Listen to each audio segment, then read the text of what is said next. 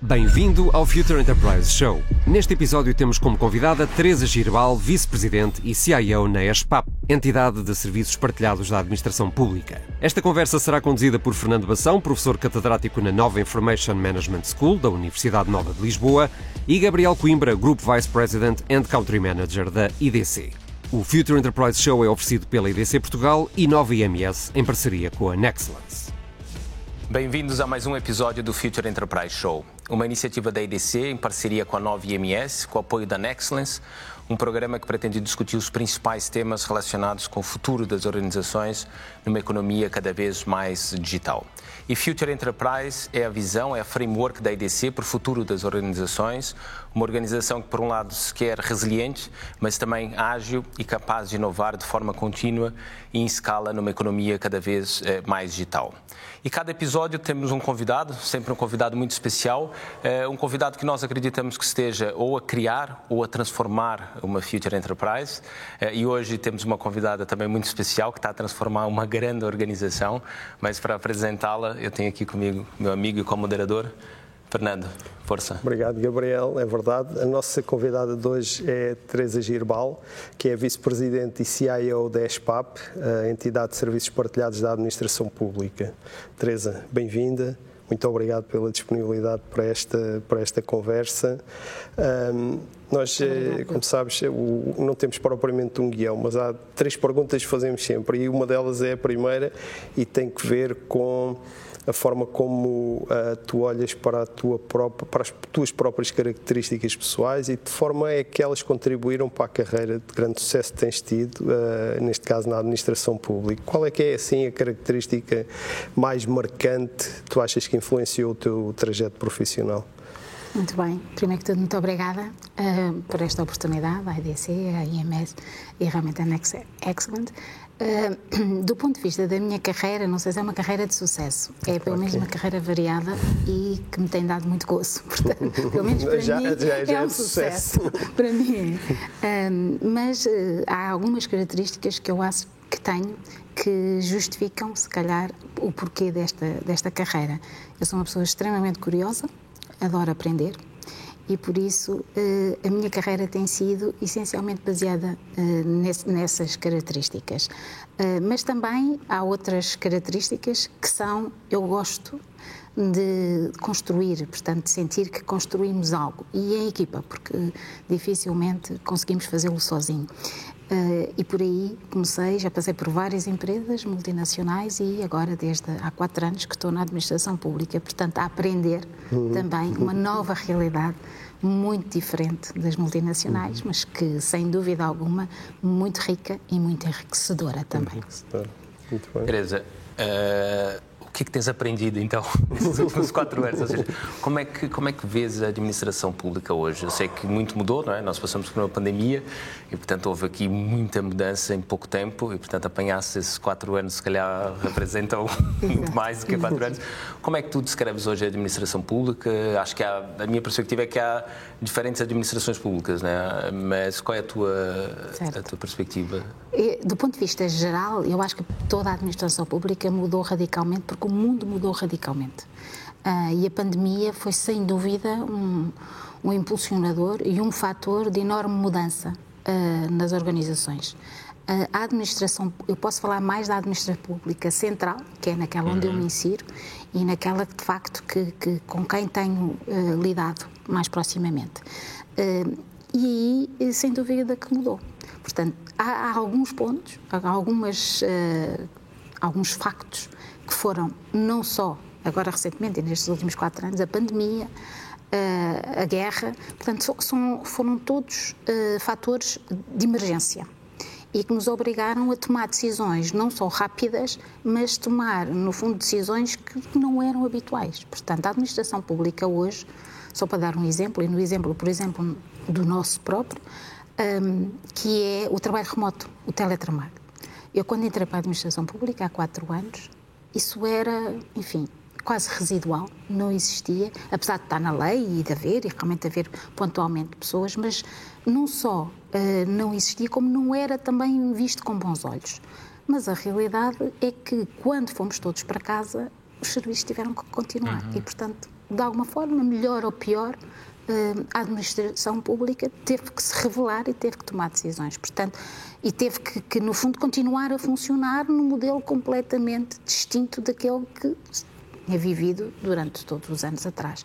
Portanto, começar a trabalhar remotamente, por exemplo, na ESPAP, nós pusemos toda, toda a empresa enfim, toda a possível empresa de trabalhar remotamente num par de dias. Portanto, isso significou que também tínhamos, tivemos a sorte de ter preparado e ter tomado decisões que levaram a, a, a que pudéssemos tomar, no fundo, essas ações, mas hoje eh, a administração pública, assim como grande parte das empresas, vê o trabalho remoto como normal.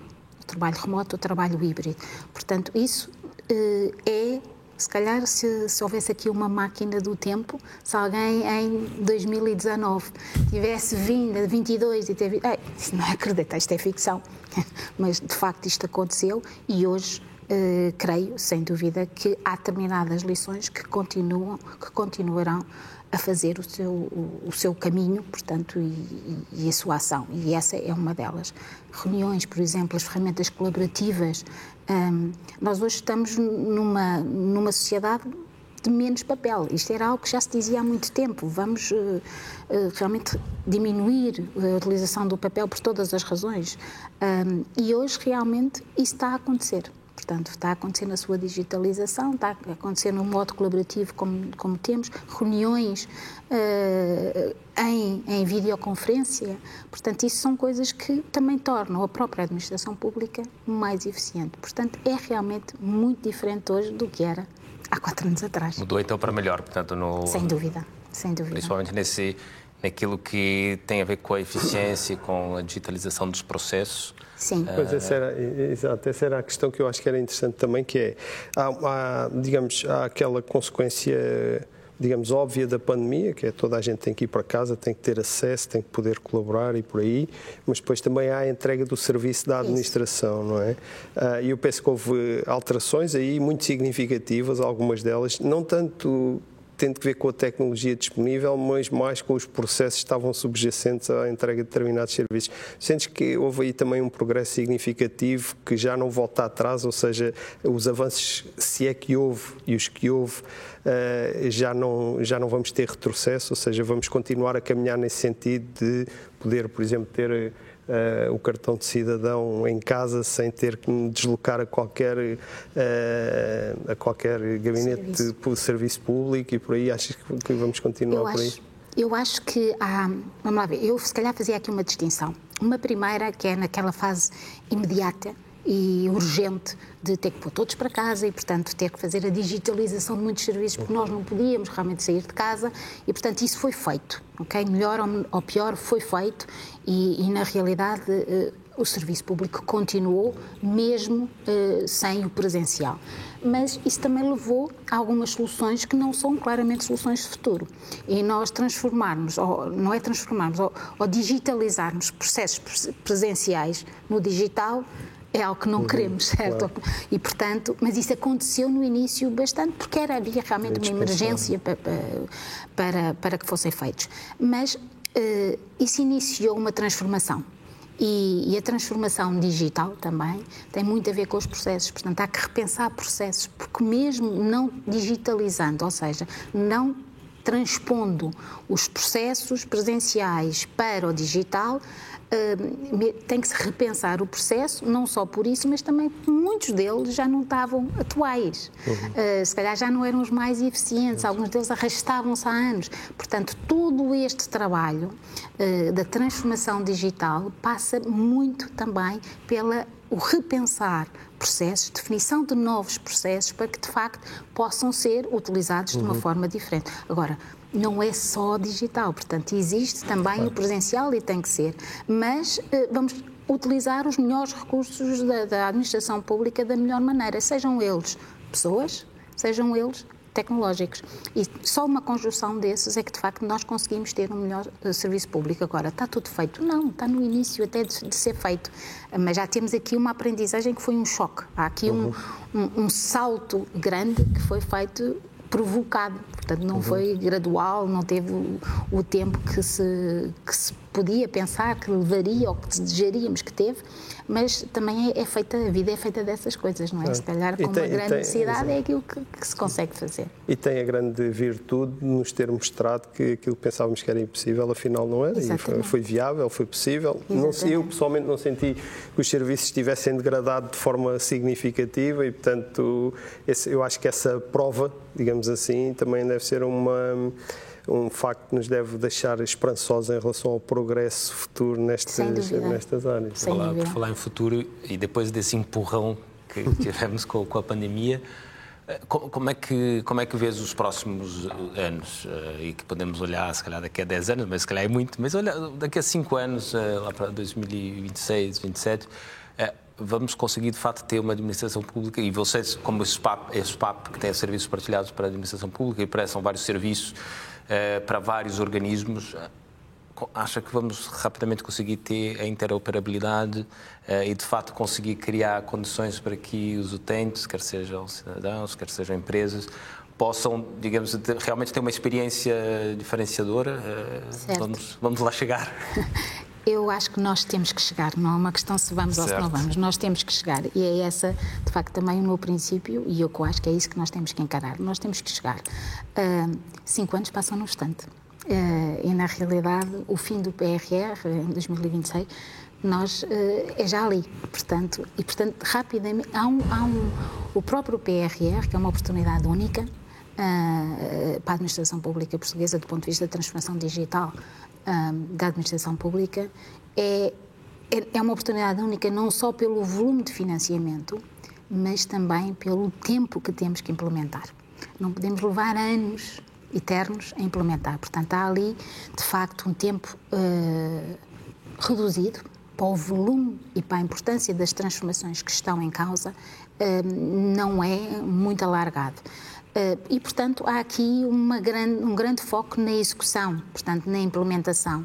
Eh, não vou dizer que é fácil, não é até muito difícil, porque a própria transformação digital implica recursos, recursos, competências, que são muito escassas, mas também nós não podemos deixar a operação. Portanto, nós na ESPAP somos realmente o back-office, vá lá, muito back-office, uhum e, e, temos muita operação. Portanto, nós não podemos fechar, não é? ESPA, fechar, uhum. vamos fechar durante dois anos ou, ou três anos, uh, fazer os projetos todos, repensar tudo e depois abrimos outra vez. Não, portanto, a vida tem que continuar. É mudar, nós temos que continuar mudar as turbinas do avião em pleno voo. É? continuar a pagar salários, temos que continuar eh, a fazer realmente as compras públicas, temos que fazer eh, os sistemas financeiros e o próprio ID. Portanto, isto é um desafio enorme para a administração pública. E digo nós, como sei que outras entidades também, que é como vamos gerir os nossos recursos para que consigam fazer ambas as coisas.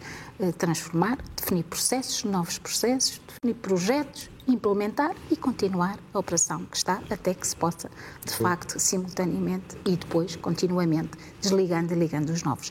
Portanto, isto é tudo. Portanto, daqui a 10 anos, eu acho que durante estes anos vão ser anos de transformação. Todos estes demoram algum tempo, mas com a execução e o controle da execução que, que, tem, que tem que haver uhum. e que uhum. está previsto haver e que está a acontecer, eu creio que nós vamos ter mesmo, mesmo que, que, que avançar. Mas, como eu digo, 5, 10 anos passa bastante. E, e qual é que vai ser o maior desafio para essa transformação? Falou muito dos recursos, recursos humanos? É os, os, os, recursos humanos são, são de facto, uma, um desafio enorme. Um, e não são só dos tecnológicos, uhum. são também uh, técnicos. Portanto, porque uh, os recursos existentes hoje estão ocupados, portanto, não estão ali parados. Portanto, aqui eh, a própria gestão desses recursos é um ponto crítico. Pronto. Por outro lado, eh, a existência, porque temos que ter, de facto, também mais recursos do que aqueles que tínhamos e competências diferentes, uhum. portanto, criar essas mesmas competências, isso é um desafio enorme. Portanto, uh, para já, porque do ponto de vista de, de, da área do digital e da transformação digital, e mesmo nestas áreas, uh, os recursos são super escassos, portanto, a procura é muito superior à oferta. Mas... Portanto, são são e a administração pública não é conhecida por ser muito ágil na contratação nem a pagar eh, muito bem.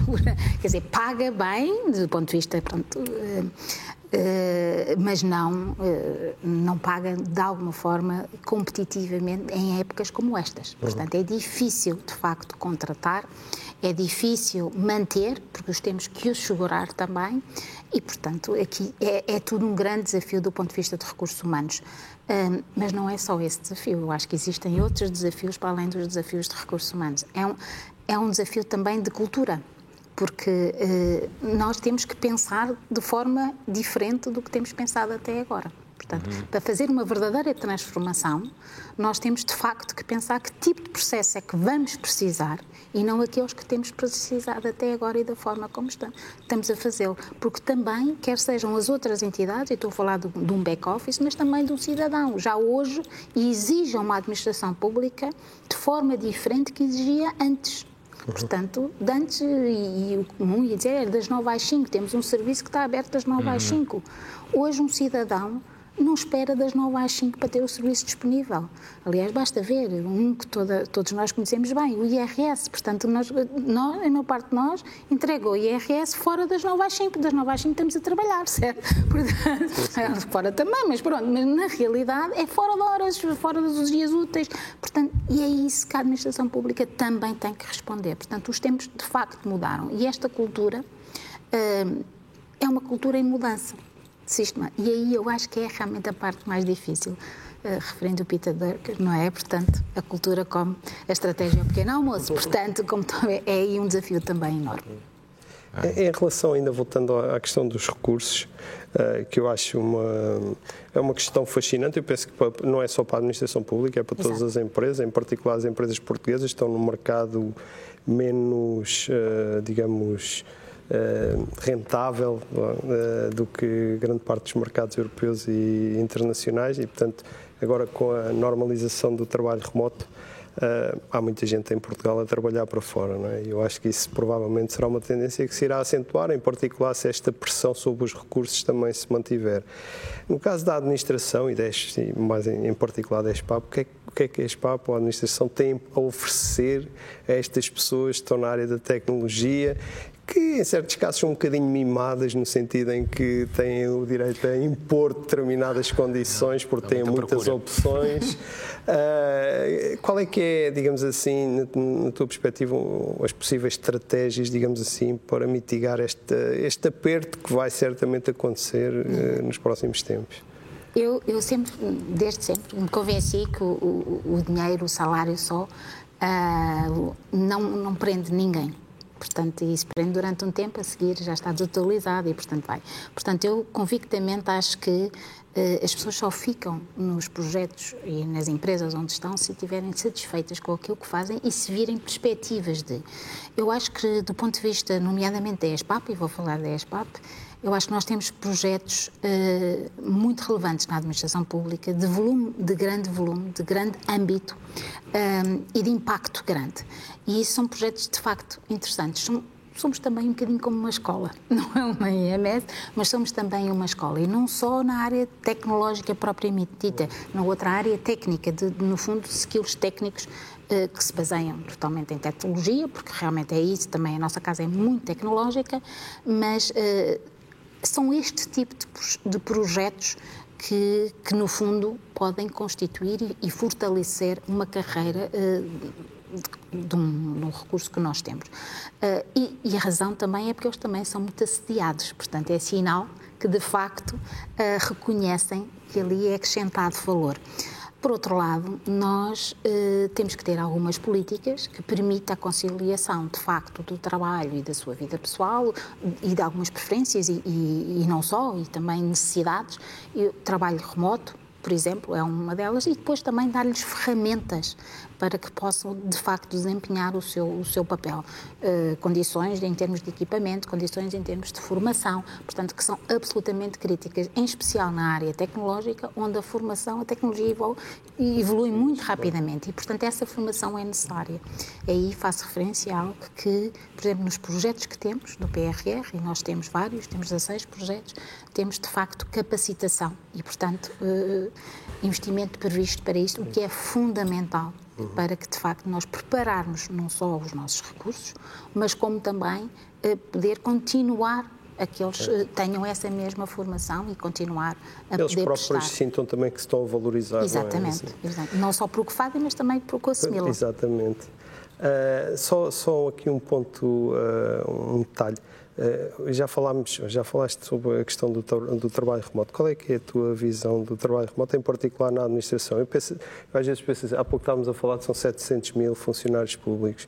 Se todos os funcionários públicos podem trabalhar remotamente, o fizessem, uma parte significativa dos problemas do país estavam resolvidos, como o excesso de concentração das grandes cidades, a desertificação do interior, as nossas metas de carbono. Todo... Não, estou a dizer no, no sim, extremo. mas exato, no extremo. Por absurdo mas, até sim, caso. Mas, mas há, há de facto aqui, e em particular tendo em conta estas dificuldades de, de contratação, não é? Porque enfim, a, a, função pública não paga mal, mas, por exemplo, Lisboa é uma cidade cada vez mais cara para é viver, não é? Portanto, para um funcionário público não é fácil, garantidamente, conseguir ter uma casa e ter uma vida minimamente agradável numa cidade como Lisboa, que está a ficar cada vez certo. mais cara. Certo. Como é que vês estes, estes, estas questões, em particular o trabalho remoto, no contexto da ESPAD? É, é uma pergunta difícil, porque isto também tem vindo a mudar, não é? O tal novo, novo normal, eu acho que em 2020 era uma coisa, em 2021 era outra e agora é outra, e se calhar no fim do ano é outra. Mas, na realidade, hum, eu acho que, que há aqui um, um um dogma que se quebrou, foi o que eu referi há pouco, e realmente o teletrabalho, o trabalho remoto, é algo que deve ser considerado sempre que possível, e quando eu digo possível, não só pelo próprio trabalhador, mas também pelo trabalho que ele presta na empresa uh, ou na organização. Por isso, uh, eu, eu, não sou uh, fã do 100% remoto, por várias razões, uhum.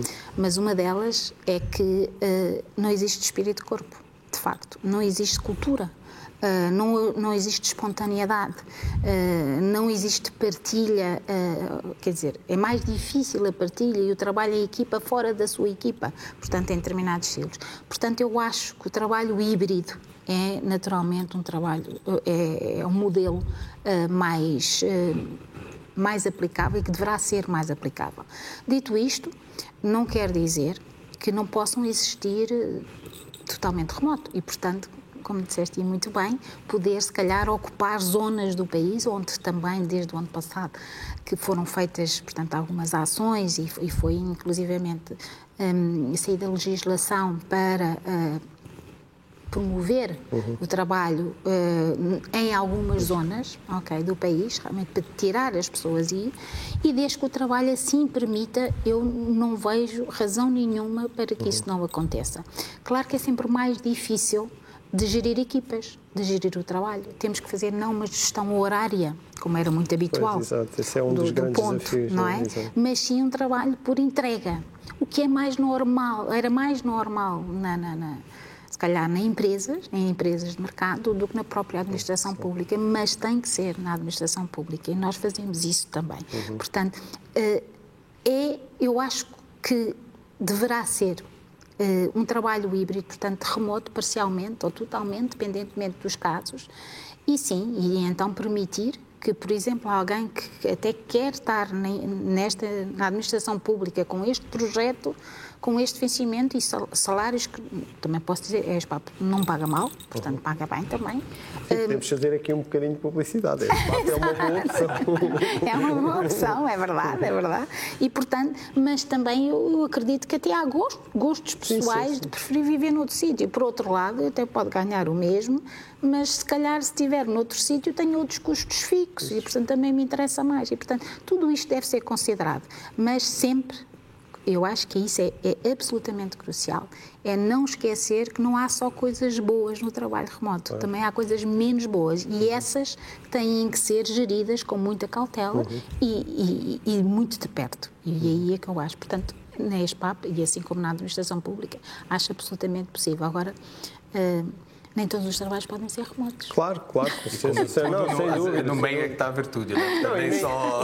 E não, eu não sei, todos nós penso que temos essa experiência. Eu conheço pessoas que gostam muito de trabalhar remotamente e outras que não gostam absolutamente nada de trabalhar remotamente. Preferem, é estar, no, preferem estar no escritório e, e estão habituados àquela vida aquela interação social que existe no escritório. Exato. Quando uma pessoa está fechada em casa, isso desaparece completamente. Exatamente. E, portanto, é as pessoas têm também sentimentos diferentes. Há aí um ponto que talvez eh, fosse interessante a gente explorar, que é a questão do, da gestão horária versus a gestão por entrega. Certo. Uh, independentemente do trabalho remoto, isso é uma evolução importante e significativa na administração. Ou seja, se nós conseguimos avançar nesse caminho, uh, de, em vez de contar horas de presença, uh, contarmos as entregas uh, feitas, isso é, é, importante, não é? Mas não é muito na, nossa tradição até há, há uns anos. Não? E tem, tem um bocadinho a ver como é que, é, como é que são geridos até e, e o nosso modelo de avaliação, uh, quer seja de profissionais, quer seja de, das próprias entidades. Pronto. Uhum. Uh, mas tem vindo a ser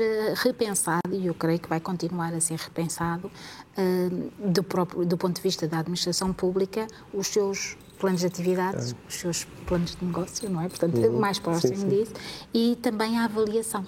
Portanto, no fundo, aquilo que uh, o que um trabalhador deverá ser avaliado não é só por aquilo realmente que faz, mas a contribuição que tem para, uh, para os objetivos das empresas. E, portanto, também tem que haver um plano estratégico, certo? Portanto, o próprio trabalhador tem que saber que naquela empresa onde está tem um plano estratégico, onde é que, onde é que quer chegar. Uhum. Um, eh, e isso ter impacto nas tais ferramentas que existem na administração pública, que poderão vir a ser mudadas. Nós, a ESPAP, participamos também já num modelo, uh, enfim, piloto, e, portanto, isso são coisas que, como dizem muito bem, uh, têm que ser mudadas, portanto, têm que ser avaliadas, têm que ser mudadas, mas, como sempre, não é, não é um um one size fits all. Claro. Portanto, têm que ser aplicadas e têm que ser definidas em cada um. Mas, uhum. mas sim, portanto, a gestão de entrega é absolutamente fundamental e eu acho que está gradualmente a acontecer. E aí a pandemia também deu uma grande ajuda, uhum. okay. porque o horário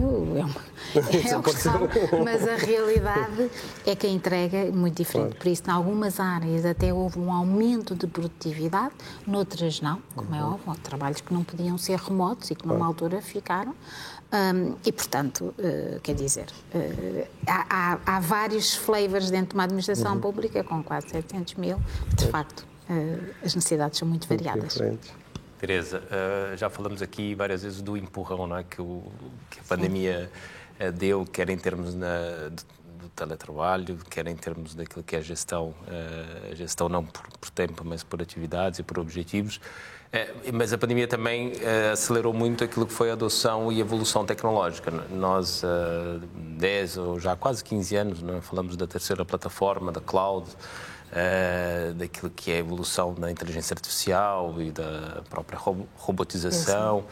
E, e, enfim, e já vão surgindo novos buzzwords, né? o blockchain, o metaverso, o Web3, uh, Web3. Uh, quais é que são as tecnologias que considera-se que hoje podem ter mais impacto na administração pública para transformar? De fato, o que, é que está hoje, se de fato hoje a inteligência artificial ou a cloud de fato estão a contribuir para essa transformação e que outras tecnologias que tu achas que no futuro podem podem ser relevantes e disruptivas para uma administração pública eh, melhor. Eh. Certo. Eu, se calhar, diria. Ah, primeiro, logo que me lembro, realmente é os dados.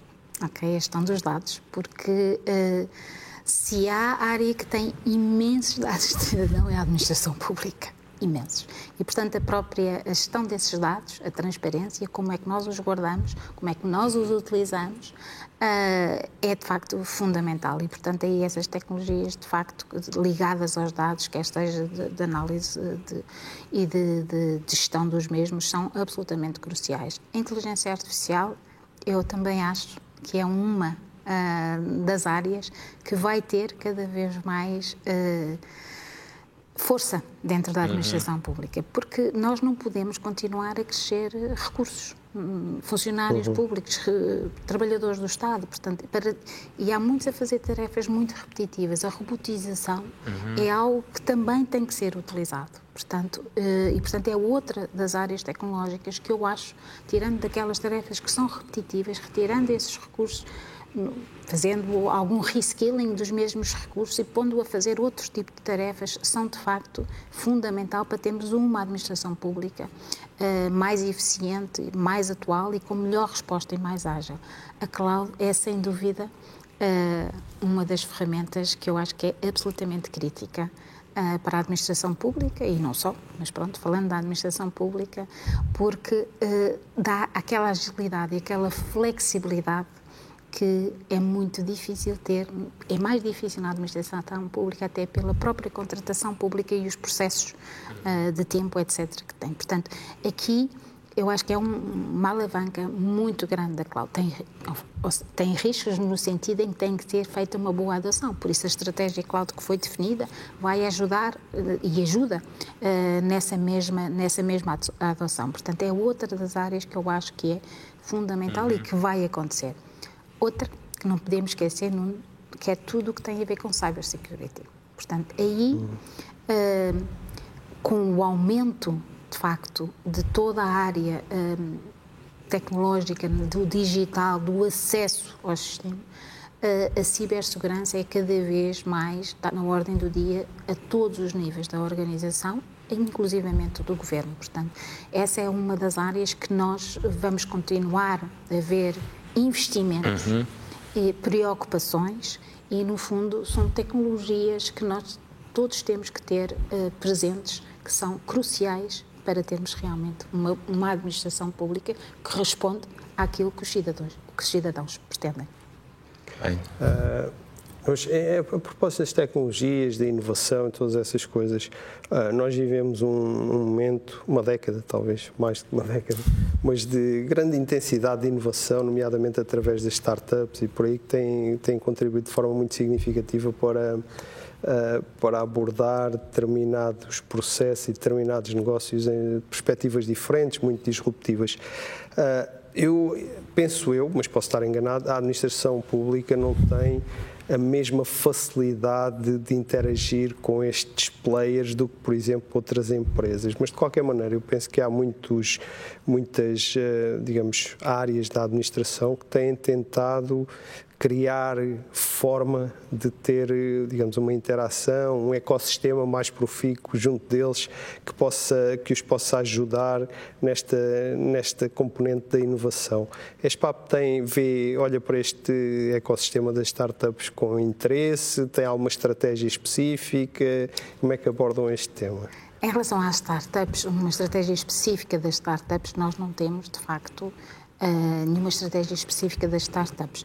Mas, mas, uh, mas falaste também na inovação. Uhum. A inovação vai para além das startups. Claro, claro, e, portanto, claro. a inovação na administração pública é algo que muita gente não pensa ou pensa que nem pensar, mas muita da inovação surgiu na própria administração uhum. pública uhum. e depois foi capultada por empresas, startups, e depois tornaram-se empresas, algumas delas de grande renome, que no fundo capultaram no fundo, nessa inovação que se foi até gerada na uhum. própria administração pública. Por isso, um, do ponto de vista de inovação, é algo que é preciso haver uh, a necessidade, mas é preciso também ter uh, a oportunidade uhum. de ter os meios para que, que se possa fazer.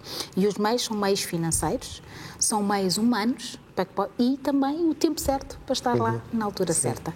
Eu acho que nós temos neste momento reunidos quase todos os fatores, menos os dos recursos humanos, que são escassos, mas que serão sempre escassos. Uh, e os financeiros também, mas uhum. pronto, mas neste momento com, com, com o facto do PRR e deste balão de ar que nunca tivemos antes, deste volume, uhum. um, acho que de facto existem, existe aqui uh, uma enorme uh, oportunidade para a inovação uh, na administração pública.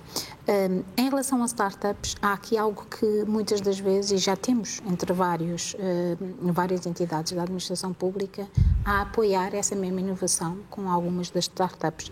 Portanto, eu acho que isso é aí que tem que ser, com parcerias, com, uhum. com, com, no fundo, projetos comuns. E nós temos feito isso também. Temos, tem, estamos com, com algumas, que também nos vieram desafiar e que nós estamos realmente a avaliar algumas das áreas que são uhum. realmente importantes. Portanto, eu acho que sim. Portanto, é, acho que é o sítio certo para se poder realmente trabalhar uh, a inovação na administração pública também. Sim, sim, sem dúvida. Teresa, uh, falasse de toda, tudo aquilo que aconteceu nesses últimos anos. e aquilo que é a perspectiva também da aceleração para os próximos anos. na tua perspectiva, eu sei que existem vários modelos uh, e várias correntes, filosofias em relação a que pode ser a melhor forma de organizar a administração pública uh, e como é que se deve organizar o IT. Para a administração pública.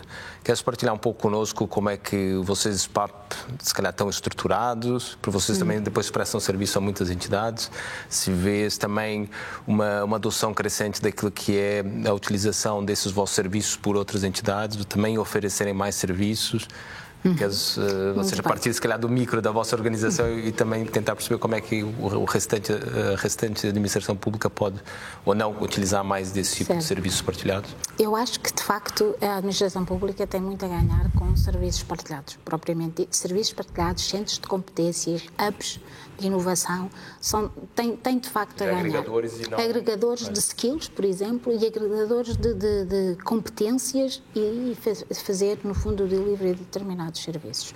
Um, eu acho que cada vez mais vai fazer, vai fazer sentido, porque é uma forma de não só criar eficiência, mas também de, de, nestes sítios, um mais um recurso é mais que dois. É ganhar escala, okay? né? Portanto, temos economias de escala, mas também temos aqui, eh, não é só pela eficiência, é pela potencialização dos próprios skills dentro destas equipas, que aprendem, se nós estamos num, num grupo de os nossos peers, que são realmente aprendemos com eles, certo? Portanto, as competências têm um muito maior hipótese, no fundo, de crescer e de se valorizar. Um, e daí que isso é por si já uma boa justificação, uhum. mas não é só, porque são recursos que são escassos. Uh, principalmente no IT. Um, e, portanto, muitas das vezes as entidades da administração pública fazem outsourcing. Uh, o que não tenho nada contra o outsourcing. A única coisa que eu tenho contra o outsourcing per si, peço desculpa, é se for feito de uma forma em que eu entrego o serviço, não controlo, não sei como é, e depois quando acabar o que é que vai acontecer, ok? Em termos de desenvolvimento. Portanto, o que, é que e aí acho que sem dúvida alguma eh, se houverem estes centros de competência, estes serviços partilhados, o que nos permite é ter uma segurança não só do desenho, da implementação e da, e da continuidade desses mesmos serviços. Nós, na ESPAP, somos serviços partilhados da administração pública, portanto, temos na área financeira, na área de recursos humanos, na área das compras públicas e na área do IT. Um, mas não conseguimos, não temos dimensão e também temos que, que crescer de uma forma sustentada para fazer, no fundo, o, por exemplo, em termos de IT, para toda a administração pública, não é? Quer dizer, o âmbito pode ser, mas temos que gerir com, com, com, com alguma cautela os clientes que também podemos, podemos ter. Um, mas isto não quer dizer que, mesmo não sendo clientes, nós sejamos uma referência. Essa também é a nossa visão na ESPAP, é sermos uma referência nesta área dos serviços para a administração pública. Portanto, ajudar outras administrações, outras entidades da administração pública a, de facto, fazer o, seu trabalho, em especial nestas áreas que são. Daí que também ter, termos participado, por exemplo, como eu referi na estratégia cloud, e, portanto, mais uma vez, não é o serviço que nós estamos a prestar, prestar não é? mas é, é algo que estamos, no fundo, a contribuir com o nosso know-how, com a nossa experiência, para que outras entidades da administração pública possam beneficiar. Uh, mas eu acho que cada vez mais faz sentido existirem os tais centros de competência, os, seus, os hubs e os serviços partilhados para que nós possamos ter alguns efeitos. Ou seja, é quase que, ou seja, ao invés de ter uma entidade única que vai agregar tudo, ou seja, se calhar vamos ter vários, Sim, vários centros, não é? Vários, como a SPAP como outros organismos que são mais especializados em determinadas áreas, eh, que possam, no fundo, depois contribuir para toda a administração pública e sempre que se pensar numa nova estratégia ou algo Uh, pensar-se de uma forma transversal, é? certo, ou seja, certo. e não cada uma das organizações Isso. pensarem. Isso é, é, o que está, inclusivamente, definido, por exemplo, pelo CITIC, pelo Conselho das Tecnologias de Informação uhum. e Comunicação. Portanto, de facto, as várias, eh, uma arquitetura de referência, o que foi, o que foi também recentemente uh, partilhado, um, nomeadamente a utilização de inteligência artificial, a cloud, portanto, são todos temas que são transversais, a interoperabilidade, portanto, são todos temas que faz sentido que alguém faça o guidance da, da, administração pública.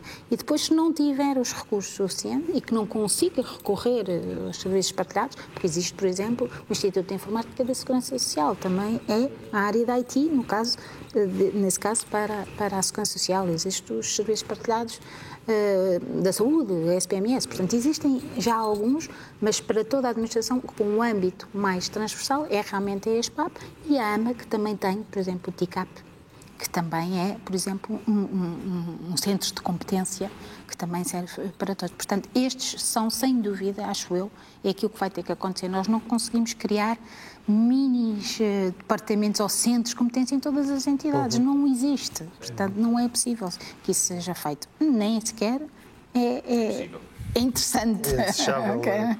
Portanto, é melhor até que não os façam, não é?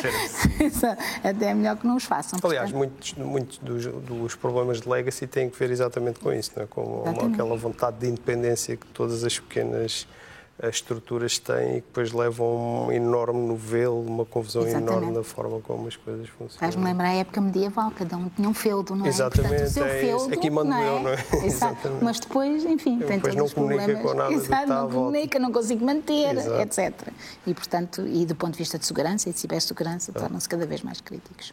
Uh, agora voltamos às nossas perguntas que fazemos a todos os, os nossos entrevistados, Teresa. Uhum.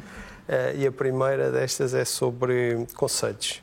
Uhum. Os conselhos que darias aos teus filhos naquela fase em que eles se encontrem, encontrarem de uh, decidir qual é o curso por eu querem, qual é a profissão que eles uh, ambicionam ter e por aí. Qual é que é o teu, quais são os teus conselhos para, para esta fase da vida dos, dos jovens? Eu, que posso ter, também já tenho. fiz, fiz, os meus, mas santos da casa não fazem, não fazem milagres. mas pronto, na realidade, o conselho que eu daria é, quer seja curso superior, quer seja um curso técnico, quer seja uma carreira, é, é fazerem aquilo que eles gostam mais, ou que pensam que gostam mais, e experimentarem. Uh, porque, e não terem medo de uh, mudar de ideias, porque se pode mudar de ideias. Pode-se experimentar, pode, no fundo, é isto que eu quero, mas também, como nós sabemos, os jovens são muito impulsivos, não é? E têm muito pouca paciência. E, portanto, aí eu sugiro que, que, tenham alguma paciência e moderação para dar oportunidade para ver se as escolhas que fizeram, de facto, uh, são, são aquelas que elas gostariam ou não. Porque eu acho que não há nem profissões, nem, nem cursos que são todos ótimos, só têm pontos, pontos altos, não é? Todos têm pontos baixos, como na vida, não é? Não há vidas que só têm pontos altos. Portanto, o conselho que eu daria essencialmente é o que é que gostavam de fazer. Porque é muito difícil nós hoje dizermos um, um curso, um tipo uhum. de curso, uma profissão. Daqui, como dizem também, eh, e sabem também, e a IDC também sabe isso, daqui a 10 anos não sabemos bem quais são as profissões que vão existir e as que não vão existir. Portanto, é muito difícil eu, que que tenho uma experiência de vida e o que eu acho que vai acontecer, mas realmente o que é que vai acontecer quando eles tiverem, eh, portanto, mais 10 anos em cima. Portanto, o que eu sugiro do fundo mesmo do meu coração é façam aquilo que gostam, porque se fizerem aquilo que gostam, vão fazê-lo bem e vão evoluir naquilo que, que, no fundo, que decidirem fazer. Muito bem. Muito bem, fica aqui essa, essa, essa sugestão. mais, mais sugestões, mas agora de leitura, Teresa. Uh, alguns livros que te marcaram, ou a nível pessoal, ou, ou a nível profissional, uh, dois ou três uh, títulos. Muito bem, nós... eu se calhar em vez de, de férias. um livro, exato, ia dar uma coletânea de livros que no fundo que é os, o, os Senhores de Roma, o nome em português, claro. e, e, em inglês The Master of Rome, da Colin McCullough, que no fundo é a autora dos Pássaros Feridos, mas que são uma, é uma coletânea de sete livros uh, da Roma Antiga. É são romances históricos, mas que eu adorei e que li de uma forma uh, interrupta, e portanto sempre à espera que saísse o um novo volume. Uh, e porquê? eu gosto muito de romances históricos. Primeiro porque porque eu acho que a história tem, tem muito, muito para nos ensinar. E não há dúvida que, que no fundo, o conhecimento é, um, é uma soma de, de, de, de aprendizagens. Portanto, uh, não, e isso, de facto, os romances históricos, quando são bem fundamentados, e, e estes são, de facto, uh, dão-nos imensa, dão imensa matéria-prima. Por outro lado, o que eu acho super interessante, e por isso a minha tal curiosidade e o gosto em aprender, é ver como há dois mil anos atrás havia coisas que hoje são tradicionais. Claro, àquela época, mas que são realmente tradicionais, e, são do nosso cotidiano, portanto, e, e é impressionante. E isso também nos traz alguma humildade às vezes, porque uh, pensar, não, isto agora é tudo novo. Não, já era feito de uma forma diferente, mas já era feito. Portanto, de, de uma, de uma outra forma.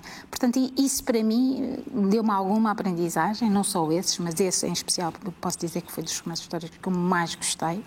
Uh, e, e, também até em termos de, de, de empresas e não só. Portanto, uh, é engraçado que estes sete volumes mostram realmente uh, as características e as tramas políticas as, e, e, também aquilo que é o, a necessidade de algumas pessoas têm de, de, de criar um império. e nós hoje em dia, enfim, que tem consequências, não é? E portanto ver os vários imperadores. Um, e hoje em dia estamos a ver. É? Estamos a pagar uma fatura. Exatamente. Portanto, a história repete-se claro. de alguma forma. não tanto daquela forma, mas é uma aprendizagem enorme e que eu aconselho todas as pessoas a ler e desafio quem não, quem não lê de uma forma sedenta como a minha. Mas pronto, realmente é muito, muito, muito interessante. Então fica aqui a, a sugestão Uh, mas foi, foi uma conversa muito interessante onde eu, pelo menos, aprendi muito. E acho que começamos exatamente com, esse, com, essa, com, essa, com essa marca, enfim, que, que referiste que, que te acompanha ao longo da vida, que tem a ver com essa necessidade, vontade de, de aprender. Uh, e, e, terminamos com isso, com sugestões de alguns livros para nós olharmos um bocado para, para a história que é cíclica, para aprendermos, uh, enfim, como é que nós, uh, humanos, vivemos e como é que vivemos em sociedade e, e, conseguimos aqui aprender muitas coisas. Acho que foi interessante essa conversa que começou com a aprendizagem e terminou, e terminou também com, com o mesmo tema. E ao, longo, e ao longo da conversa falamos muito aqui sobre essa transformação que a administração pública está a fazer. E achei, pelo menos daquilo que eu retive, e achei muito interessante foi, de facto, conseguimos aqui criar uh, modelos que sejam escaláveis, ou seja, criar aqui uh, centros de competência na administração pública que permitam criar, de facto, estruturas que possam servir a administração pública de uma forma transversal e, com isso, obviamente, vamos aumentar a interoperabilidade, vamos ser capazes de criar melhores serviços públicos e, ao mesmo tempo, vamos ser capazes de ser mais eficientes. Exatamente. E, ao mesmo tempo, conseguimos também responder à necessidade da falta de recursos, que é... E, portanto, acho que, que, temos aqui uma receita... Pronto, agora, como também dizias, também é? uma coisa é a estratégia, mas, como dizia Exato. Peter Drucker, há aqui uma, uma distância grande entre a estratégia e a implementação. Esperamos que isso aconteça, mas foi ótima conversa. Fernando, um comentário Não, adicional? A única coisa, eu faço minhas as tuas palavras e a única coisa é agradecer à Teresa por este, por este tempo, por esta disponibilidade. Foi uma conversa muito interessante. Daqui a uns tempos voltamos a convidar-te para virmos falar um bocadinho de como é que foi a implementação do PRR. Exato. E... Como é que foi, tem que ser como... depois do PRR. Exato, exato. Como está a ser. Como está a ser, como está a ser, como está a ser. Como está a ser a implementação, mas foi, foi um gosto uh, e foi muito, muito agradável. Obrigado, muito obrigada. Teresa. Para mim também foi um gosto e gostei muito de algumas das perguntas realmente uhum. mais provocatórias, mas que agradeço imenso também a oportunidade e esta conversa agradável. Muito obrigado, obrigada. obrigado, Teresa. Obrigado. E assim terminamos mais um episódio do Future Enterprise Show, uma iniciativa da IDC, em parceria com a Nova IMS, com o apoio da Nexcellence. Muito obrigado e até breve.